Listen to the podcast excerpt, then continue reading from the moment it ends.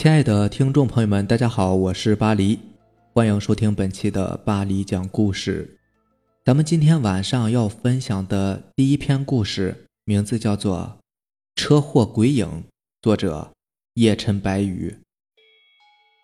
恐惧是埋藏在骨髓里的东西，一旦身处某种情境，它便随着血液流窜，不多时就占据了我们的内心。你问我为什么会知道？因为。我正是如此。我是一个无神论者，至少白天的时候我会很坚信，但是每当夜幕降临，我的信仰便会一点点减弱，没有那么坚定了。我住在一个不算大的城镇，或者说乡镇更为确切。每到赶场或者是市场集会的时候，在一栋鼓楼边就会出现烧蛋婆婆。我相信不少人都知道烧蛋，但也许大家对于烧蛋的意义。并不甚了解。烧蛋是借由摧毁蛋里的新生命来预言一些东西，因此市场上买的未受精的蛋那可是不行的。如果你看见一个烧蛋婆婆是拿的市场包装的蛋，那她肯定是忽悠人的。人行阳道，鬼走阴间，本来是不会有太多交集，但是有的时候你很有可能会犯怵，也就是鬼缠身。说起来也许有些瘆人，但是。我有一段时间就是被鬼缠身了，那真的是一件令人感到恐惧的经历。天灾人祸都是很难避免的东西，在这个人多为患的时代，人祸更难以避免。那天我正开车回家，旁边就出了车祸，是一辆大型挂车对摩托车的碾压事件。现场我很难描述，因为单单用血腥已经无法来形容，那简直就是一种。令人感到恶心的感受，我回到家直接连晚饭都吃不下了。骑摩托车的那个人的惨相令我感到有点心神不宁，坐在床头上抽了两支烟，我便躺下睡着了。醒过来的时候已经是晚上的十二点多钟了，我发现自己一身大汗，湿滑的难受，决定去洗个澡。而可怕的事情也正是从这个时候开始发生的。由于我是单身的原因。我基本上都是一个人在家，因此脱光了就走进浴室冲澡。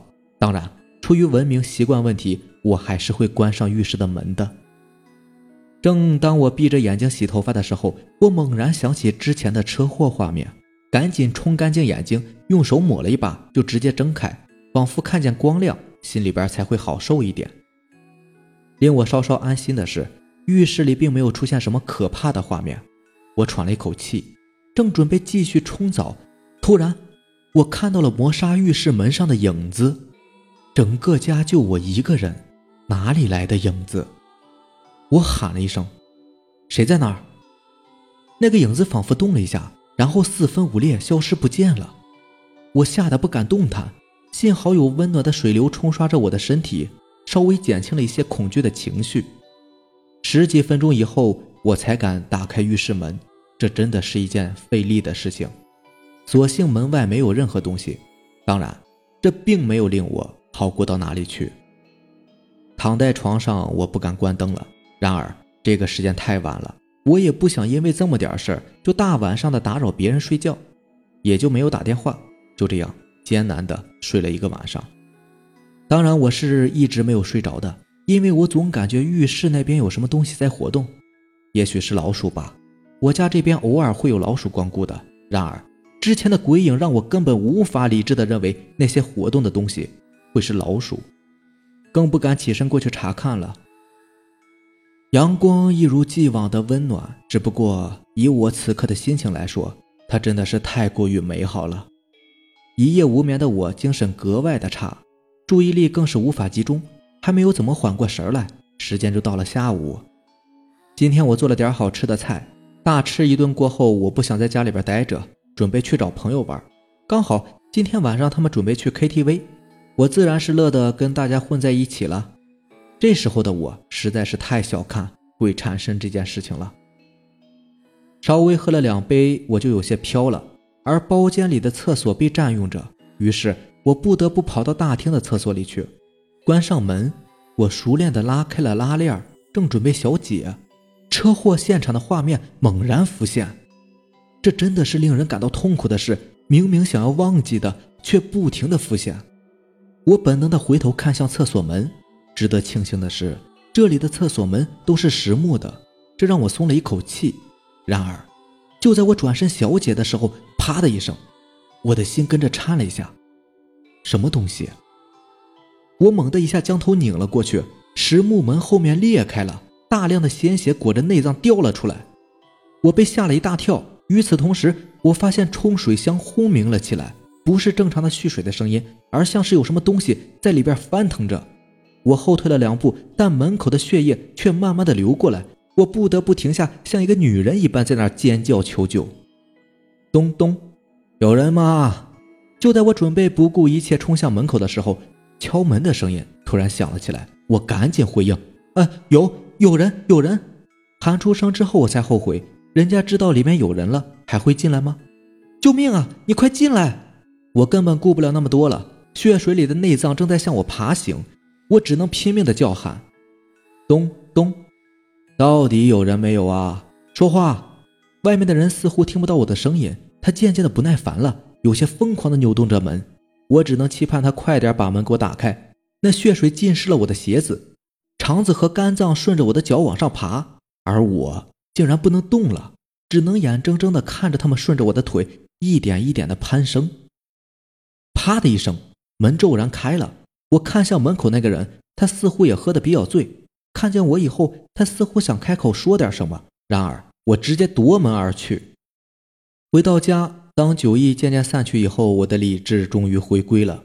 耻于自己像一个女人一样害怕的同时，我也知道自己怎么了。我必须把这个鬼请走，这样缠着我。实在是太恐怖了，于是几经辗转，我找到了一个比较专业的烧蛋婆婆。烧蛋也是一件很恐怖的事，我亲眼看见那个鸡蛋在火里翻滚，仿佛有什么东西在里面一样。烧蛋婆婆拿着一个小竹签一下又一下的拨动着，我似乎听见了声声鬼嚎。老婆婆皱巴巴的脸上只看得见一双浑浊的眼睛，她开口问道：“最近见到血了？”啊！车祸？你怎么知道？你背后只有一个鬼头，而且最近这附近刚好发生了一场车祸。我吓了一跳，赶紧回头看。你是看不见的，你拿这些将纸回家，烧在你的车前面，每隔十米烧一点儿，烧到马路上就可以了。肯定是鬼头卡在你车里，找不到路出去了。我听得脊背发寒，但确实感觉这个婆婆也有些道行。她刚说完，鸡蛋就爆开了。回到家，我赶紧按照婆婆交代的事情做了一遍。也许说来你不信，但我亲眼看见有一个影子从驾驶位走进了火焰里。尽管只有那么一刹那，但我很确认，我真的看见了。好了，以上就是我的真实记录。希望大家以后遇见这些事，最好不要去围观呢，切记不要围观。第二个故事的名字叫做《帮鬼搬家》，作者二八二九三十七。这是我的一个真实的经历，可能你看起来有些假，我承认是有些记不清楚了。注些水应该也是可以原谅的嘛。那年我八九岁吧，具体也记不太清了。那天忘记是几月份了，大概记得应该是夏天。那时候我上小学，每天晚上十点左右睡觉。我九点左右的时候会去洗澡。那时候家穷，洗澡就在天井那里。说真的，那时候洗澡我就感觉楼上有人在盯着我。我往后看了几次都没有，只是最后一次看的时候，好像一瞬间我看到了一些白影。但是那个时候也没有怎么注意，因为我家的墙是白色的。我那时候觉得自己应该是看错了吧。先说下我家里的布置，家里是一楼，中间是天井，左边是前门，那里是客厅，后门是厨房，厨房上面就是我的房间。我房间的后面有一个阳台，阳台和门口都是没有门的。洗完澡，擦干头发就去睡觉了。那个时候躺在床上迷迷糊糊也就睡着了。睡了一会儿，我突然给醒了过来，然后我看到了一双绣花鞋，没错，的确是绣花鞋。虽然绣花鞋没有什么，但是我偏偏看到它在那里走，没错，的确是在走。我清清楚楚的记得他在走，他朝着门口的方向走去。当时说真的，我看到他走了三五步之后，我立马用毯子盖住了头，然后闭着眼睛睡觉。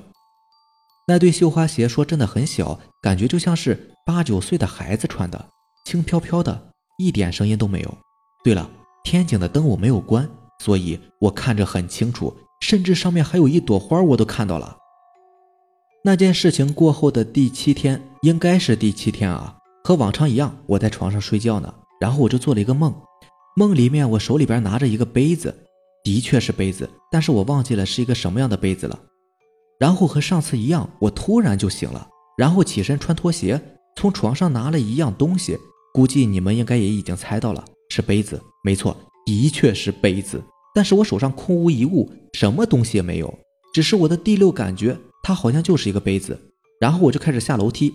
下楼梯，我先把杯子放在上一节的楼梯上，然后我再下一节楼梯，再从上节楼梯拿杯子，就这样下楼。